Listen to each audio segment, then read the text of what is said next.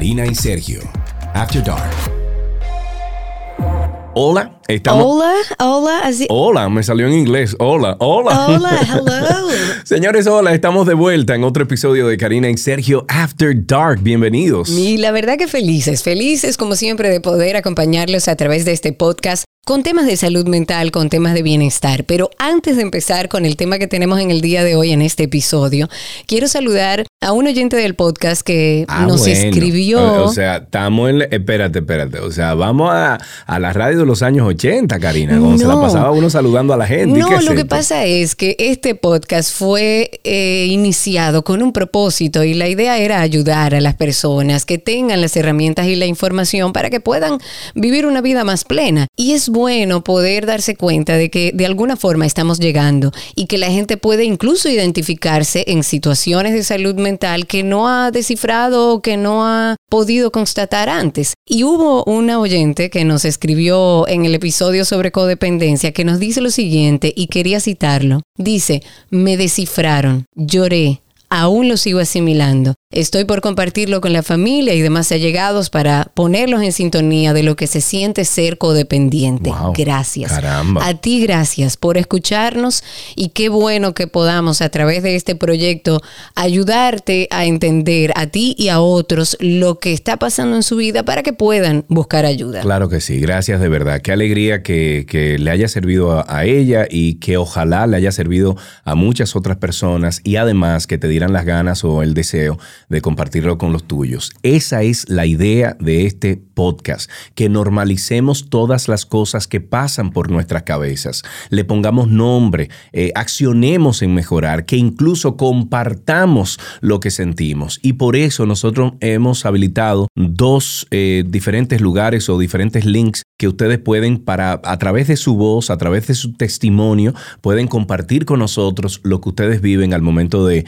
escuchar estos episodios. Lo pueden hacer a través de Karina y Sergio After Dark, que está el enlace en la descripción de este episodio, eso es en Instagram, y también hay un link especial que nos da la plataforma de Anchor para que ustedes también utilicen eso. Están esos dos, creo que el más fácil es a través de Instagram, o sea que siempre comparta con nosotros. Sí, y retroalimentenos. Y si hay algo en particular que ustedes quieren que hablemos, también compártalo. Y hablando de mejorar, no hay mejor forma de hacerlo, o no hay forma de hacerlo sin dejar ir algunas cosas. A veces hacemos ese viaje interno, ese viaje hacia adentro, y hacemos mucha resistencia a dejar a un lado, a dejar ir esas cosas que eh, quizás no nos están haciendo bien o que en nuestra vida no nos están haciendo bien. O que Karina también te están, te están hundiendo de alguna forma, o sea, no te dejan avanzar. Exacto, y, y quisimos abordar un tema que nos ayude como a ir liberando esas cosas eh, en las que hacemos resistencia. Y precisamente sobre esto vamos a hablar en este episodio, sobre por qué se nos hace tan difícil dejar ir. Dejar ir, que las cosas fluyan, ya sea un trabajo, ya sea una relación, algún proyecto personal o profesional, nos cuesta desprendernos, nos cuesta salir de ese espacio de confort que tenemos. Y por eso quisimos abordar ese tema, dejar ir. Dejar ir. Y para hablar de esto, nos vamos a sentar aquí tranquilitos, chévere. Ya vi que eh, nuestra invitada tiene como un té, una cosa que está tomando. Como debe ser. Ella es Grisel Paulino, está con nosotros aquí. Ella pertenece a la plataforma El Proceso de Vivir. Eh, le vamos a poner también en la descripción para que ustedes puedan entrar a, a su cuenta. Ella es psicóloga clínica y terapeuta familiar. Grisel, bienvenida a Karina y Sergio After Dark. ¿Cómo estás? Gracias, gracias, estoy muy bien, gracias a Qué bueno tenerte, qué bueno tenerte y poder abordar estos temas. Tú sabes que antes de comenzar, Karina, con estas preguntas a Grisel, yo quiero compartir, no sé si te ha pasado a ti, Karina, o creo que sí, y sé que vas a compartir con nosotros porque te conozco, Eh, pero en el caso mío hubo un proyecto que yo tuve que dejar, tuve que sopesar mucho, tuve que pensar antes de yo dejarlo ir y fue cuál es tu versión. Yo duré alrededor, Karina, de, bueno, tú sabes, porque yo te lo comentaba a ti, pero a lo mejor lo- los oyentes no lo saben. ¿Cuál es tu versión? Fue un programa que estuvo al aire casi 14 años, 13 años. Yo a eso de los 9 años me tuve que salir por diferentes situaciones. Una de ellas era que no me identificaba con el material que estábamos haciendo. Mis compañeros querían hacer lo mismo que nos ofreció, vamos a decir que la popularidad que nosotros eh, alcanzamos, pero ya a los 8, 9 años no me sentía yo, o sea, el Sergio que creció... Que estabas creciendo, estabas como en una especie de estado de confort que podías quedarte o podías moverte para seguir creciendo. Eso, entonces lo tuve que dejar y fue algo que aunque me costó mucho pensarlo, me costó mucho como eh, poner las cartas sobre la mesa para saber si lo iba o no a hacer, dejar a mis compañeros que los amo hasta el día de hoy, fue un proceso muy, muy tedioso para mí, pero entiendo que después que pasó el duelo de yo haberlo dejado, a mí me favoreció muchísimo. Claro, creciste, creciste y por eso queremos hablar de este tema, para que soltemos un poco esa resistencia. Y señores, nosotros la intuición nos va diciendo que tenemos que avanzar, pero a veces se, nos hace difícil. Vamos a empezar con este tema. ¿Qué detona en nosotros la necesidad de movernos de una situación en particular, Grisel? O sea, ese, ese pensamiento que empieza a llegar, eso que decía Sergio, de bueno, ya no me siento cómodo aquí, siento que no estoy creciendo. ¿Cómo podemos abordarlo y empezar este tema, Grisel? Bueno, básicamente lo que detona esa necesidad, tal como ustedes señalan, de movernos, es el instinto de supervivencia esa capacidad que tenemos los seres humanos de movernos y, que no es solamente propio de la condición humana, también los seres vivos, obviamente, todo eso que Sergio mencionaba ahorita de pensar, de sentir, tiene que ver con algo que nosotros en psicología llamamos autorregulación. Esa capacidad de decir, bueno, esto me está generando malestar, estoy pensando recurrentemente sobre cómo cambiar esta situación. O sea, esa necesidad de cambiar, de buscar esa estabilidad, es lo que detona esa movilidad, esa necesidad de movernos. Entonces, ¿cuáles serían los factores psicológicos que juegan en nuestra contra? O sea, que nos alan, que nos, a veces nos bloquean en ese proceso de dejar ir. Bueno, específicamente cuando mencionamos los aspectos psicológicos, tiene que ver con todas las características de cada persona Ahí entran las emociones, los pensamientos, la manera en la que aprendimos a afrontar las situaciones. Por ejemplo, hay personas que aprendieron a afrontar las situaciones basándose en el problema, o sea, están viendo la situación, estamos diciendo, esto es lo que tengo que hacer, otras están centradas más en las emociones, el malestar que esto me está generando, lo mal que me siento, pero hay otras que evitan situaciones, esa tendencia a guardar en la gaveta para no pensar, no sentir y lo que se tiende es a permanecer en un bucle. Entonces ese ciclo generalmente, por lo tanto, tienen dificultades para dejar ir. Las emociones hay que asumirlas como lo que son y por eso es muy importante ver el mensaje que vienen a decirnos. O puedo sentir miedo, tú ahorita hablaba de duelo, obviamente cuando hablamos de dejar ir, va de la mano de perder. Y cuando hablamos de perder, pues nadie se siente cómodo. Pero sí es importante aprender a identificar eso y sobre todo ver cuáles son esos pensamientos que son recurrentes a la hora de yo estar enfrentando esa situación para poder ponerlos en orden y tomar acción, tomar decisión. Entonces, cuando dejamos ir algo, Grisel, esto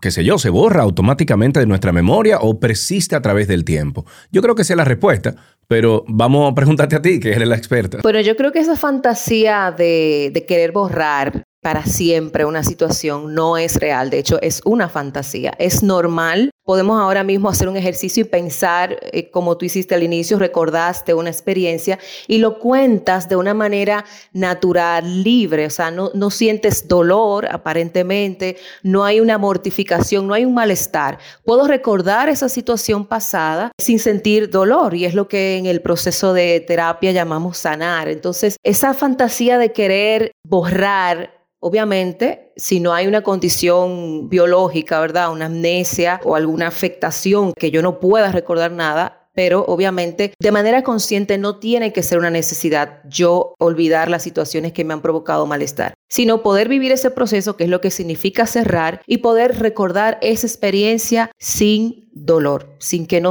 no me represente un malestar en el momento presente. Hemos abordado desde un punto de vista laboral, pero podemos hablar también de personas que tenemos que dejar ir, que pueden ser parejas, que pueden ser amigos, que a lo mejor sentimos que son tóxicos o que nos llevan a un lado que nosotros entendemos que no es el lado a donde queremos orientarnos. En el caso de las relaciones, hablar de dejar ir tiende a ser más difícil. ¿Cómo hace una persona que está en esa situación, que sabe que tiene que dejarlo ir, identificar cuáles son esos recursos que tiene para dejar ir? Porque a veces hablar de dejar ir es muy fácil y quizás en el tema del trabajo puede ser un poco menos difícil porque hay menos emociones involucradas, menos sentimientos involucrados quizás. En el caso de las relaciones, ¿cómo es? El tema de las relaciones y la capacidad de, dejar ir tiene mucho que ver, la dificultad que se presenta específicamente con el caso que ustedes mencionaban al, principio de una de las eh, oyentes, el tema de la codependencia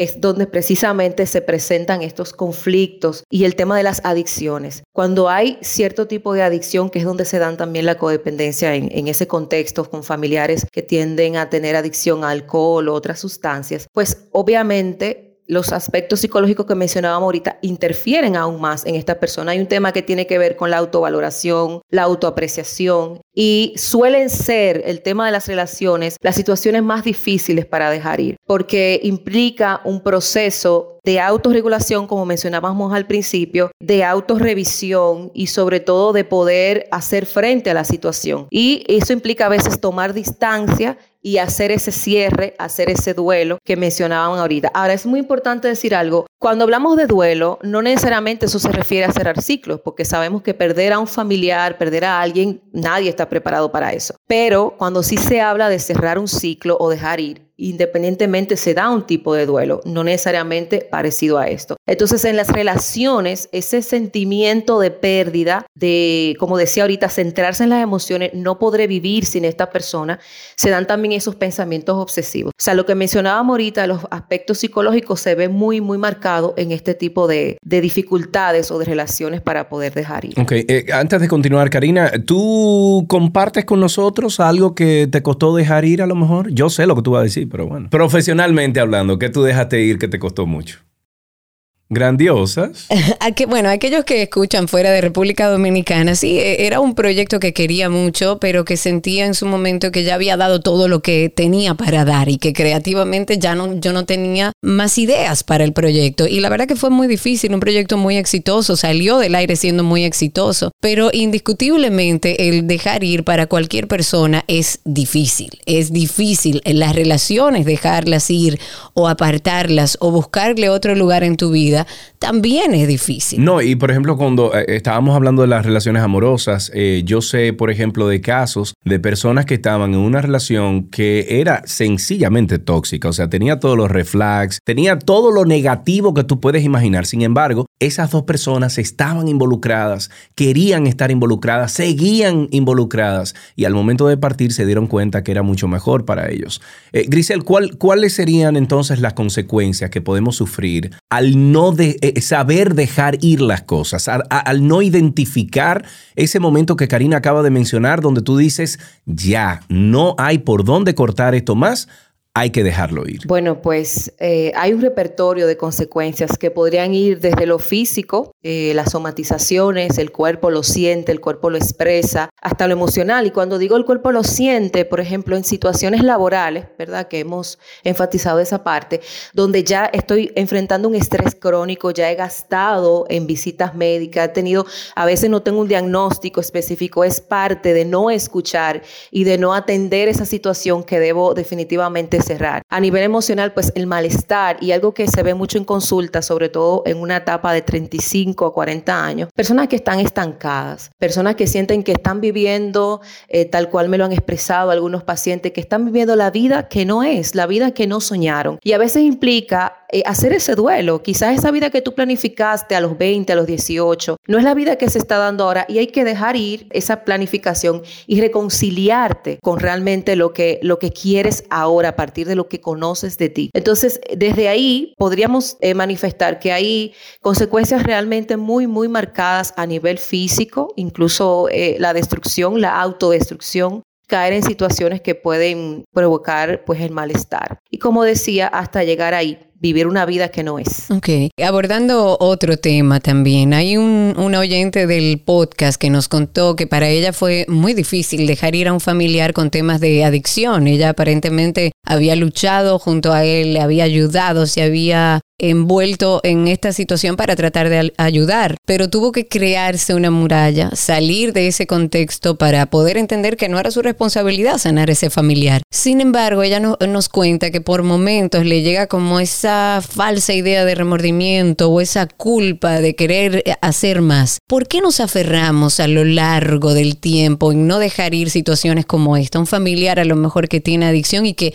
nos sentimos con responsabilidad de salvarlo. Así es. Este caso tiene mucha relación con la, primera persona que comentaba. Y es como decía ahorita, en las codependencias se dan estas situaciones y es muchísimo más difícil este proceso de dejar ir. A mí me llama mucho la atención la palabra que ella menciona, muralla, y puede ser, aunque no desconozco todo el contexto, precisamente lo que hablamos ahorita de los patrones de afrontamiento. Hay que ver qué tanto esa muralla ha sido una manera de evitar o ha sido una distancia que se ha puesto de manera consciente. Y es importante saber eso, el tema de trabajar los límites, el tema de establecer distancias. Pero a veces hay distancias que son físicas, que entendemos que sí, que estamos separados, pero no hay un corte emocional. Seguimos pendientes. Y ese, esa responsabilidad que entendemos que no es nuestra, de alguna manera u otra nos vinculamos de manera negativa a este tema. Y ahí es muy importante poder trabajar esta persona que pueda revisar. Eh, es muy importante este tema de autoconocimiento. ¿Qué tan coherente es esa decisión? ¿Qué tan coherente es esa decisión con lo que ella siente, con lo que ella piensa? Y si estaba lista para tomar esa decisión. El sentimiento de culpa sí puede llegar remordimiento, pero si ha sido una decisión trabajada conscientemente, es retomar, resignificar, volver a hacerme cargo y y asumir que no, que no es mi responsabilidad. Pero hay que tener mucho cuidado porque a veces nos autoengañamos. Estamos poniendo murallas, estamos cerrando puertas, estamos bloqueando personas, pero en el fondo puede ser una manera de evitar el problema y no tanto de cerrarlo. Y no darle frente al problema, es un poco evitar lo que le genera esa situación. A nosotros nos gusta siempre dejarle como herramientas puntuales a nuestros oyentes para que aquellas personas que oyendo este episodio digan, es que yo sé que tengo que dejar ir, pero no sé cómo voy a empezar. ¿Cuáles herramientas puntuales podemos dejarle a nuestros oyentes para que puedan no solo iniciar este proceso de dejar ir, sino persistir en el proceso? Me viene a la mente esta idea cuando colocamos una planta, por ejemplo, en el balcón que no le está dando suficiente luz, esa planta de alguna forma u otra se va a doblar hacia la luz, va a buscar la luz. Y por el contrario, si, si le estamos dando mucho sol y no necesita el sol, pues se va a secar. Y esto, la capacidad de autorregularnos, es una condición humana que podemos practicar, que podemos potencializar. Una de las principales herramientas es tener en cuenta eso, desarrollar estabilidad constantemente en nuestra vida, hacer esa autoevaluación, esa autorrevisión. Yo trabajo mucho el tema del autoconocimiento porque creo en el autoconocimiento de una manera constante como un proceso que me va a permitir a mí hacer revisiones de mi escala de valores, de quién soy para poder tomar decisiones a partir de ahí. Por eso creo que también hacer pausas, pausas en el día que me permitan hacerme consciente. Eh, vivimos hoy en día en, una, en, un mundo muy acelerado y de hecho tomamos decisiones de manera muy impulsiva. Decimos que sí, queriendo decir que no. Aceptamos tal proyecto porque nos conviene según la necesidad económica, pero no conecta con, o estamos en una relación que sabemos. Entonces, esa importancia de hacer esa pausa. Hay personas que se pueden ir un fin de semana a reflexionar, hay otras que no, que con sacar unos minutos en el día y decir, llevar ese registro de lo que voy sintiendo, lo que voy pensando, eh, para poder hacer ese, ese balance. Y tomar decisiones basadas en quién soy ahora, no en lo que yo me quiero convertir, no en lo que yo fui, esa trampa de vivir en el pasado, vivir en el futuro. ¿Quién soy? O sea, al final la meta es ser plenamente tú. Y quizás existieran muchísimas herramientas más, pero al final se trata de poder conectar también con, con lo que nos funciona. Y eso es como lo básico. Muy bien, bueno, yo creo que eso es un buen consejo definitivamente, Grisel. Los beneficios así por arribita, sé de las herramientas que acabas de, hablar, pero los beneficios creo que cada uno aquí puede compartir. Al momento de yo dejar ir y, como dije anteriormente, que uno tiene que pasar un duelo de lo que dejas ir, conchole, uno se siente como que se le quita un peso de encima, como que esto, eh, eh, los trapecios aquí, el, el hombro, lo, el cuello, como que se te libera, yo no sé, hay una, una manifestación física del dejar ir que se siente muy bien. En el caso tuyo, Karina, es así. En el caso mío, yo creo que sí. Yo creo que el, el, miedo juega mucho en estos procesos. Uno tiende a tener miedo a lo nuevo, a tener miedo a, qué sé yo, a dejar un trabajo sabiendo que quiere algo mejor y que quiere seguir creciendo. Y el miedo es natural. Yo creo que podemos sentir miedo. El tema es no, no dejarnos vencer. Yo debo decir que en esos momentos en los que tenía que dejar algo, dejar ir algo, el miedo era protagonista. Pero aprendí en ese proceso de introspección que bien hablaba Grisel, de que tenemos que tomarnos el tiempo para saber qué sentimos, qué pensamos, qué es lo que queremos ahora en nuestra vida. Si hacemos ese ejercicio tal como ella lo ha dicho, yo creo que podemos lograr por lo menos conocernos un poco más y en ese proceso sentirnos más seguros de tomar decisiones y dejar ir aquellas cosas que no nos hacen bien o que nos están impidiendo crecer. Amén por eso, Grisel. Muchísimas gracias por estar con nosotros en este episodio. A los amigos que están escuchando, Grisel está disponible en El Proceso de Vivir. Ese es el username que tiene en redes sociales. Ahí se pueden contactar con ella. Grisel Paulino, ella es psicóloga clínica y terapeuta familiar. Un beso grande, Grisel. Gracias por estar con nosotros. Si quieres ponerte en contacto con Karina y Sergio After Dark, puedes escribirnos a infoafterdarkpodcast.gmail.com. Además, puedes seguirnos en Instagram, Karina y Sergio After Dark, Karina Larrauri y Sergio Carlo. Hay que aprender el valor que tiene el saber dejar ir. Para nuestra salud mental, esto no es un acto de rendición tal cual, sino de resiliencia. El tiempo te hará entender que dejar ir no es darse por vencido, que no es un acto de debilidad, sino de fortaleza, de crecimiento, porque aunque duela mucho, vas a comprender que hay cosas que no tienen cabida en tu vida y en tu crecimiento emocional. Entonces aprende a dejar ir. En la conducción estamos Karina Larrauri y Sergio Carlo. Este contenido fue producido por Cindy Paulino. En la edición Raven Pineda. Recuerda que nos puedes enviar notas de voz con tu testimonio a través de un enlace que está justamente en la descripción de este episodio o a través de nuestro usuario en Instagram, Karina y Sergio After Dark. Karina y Sergio After Dark.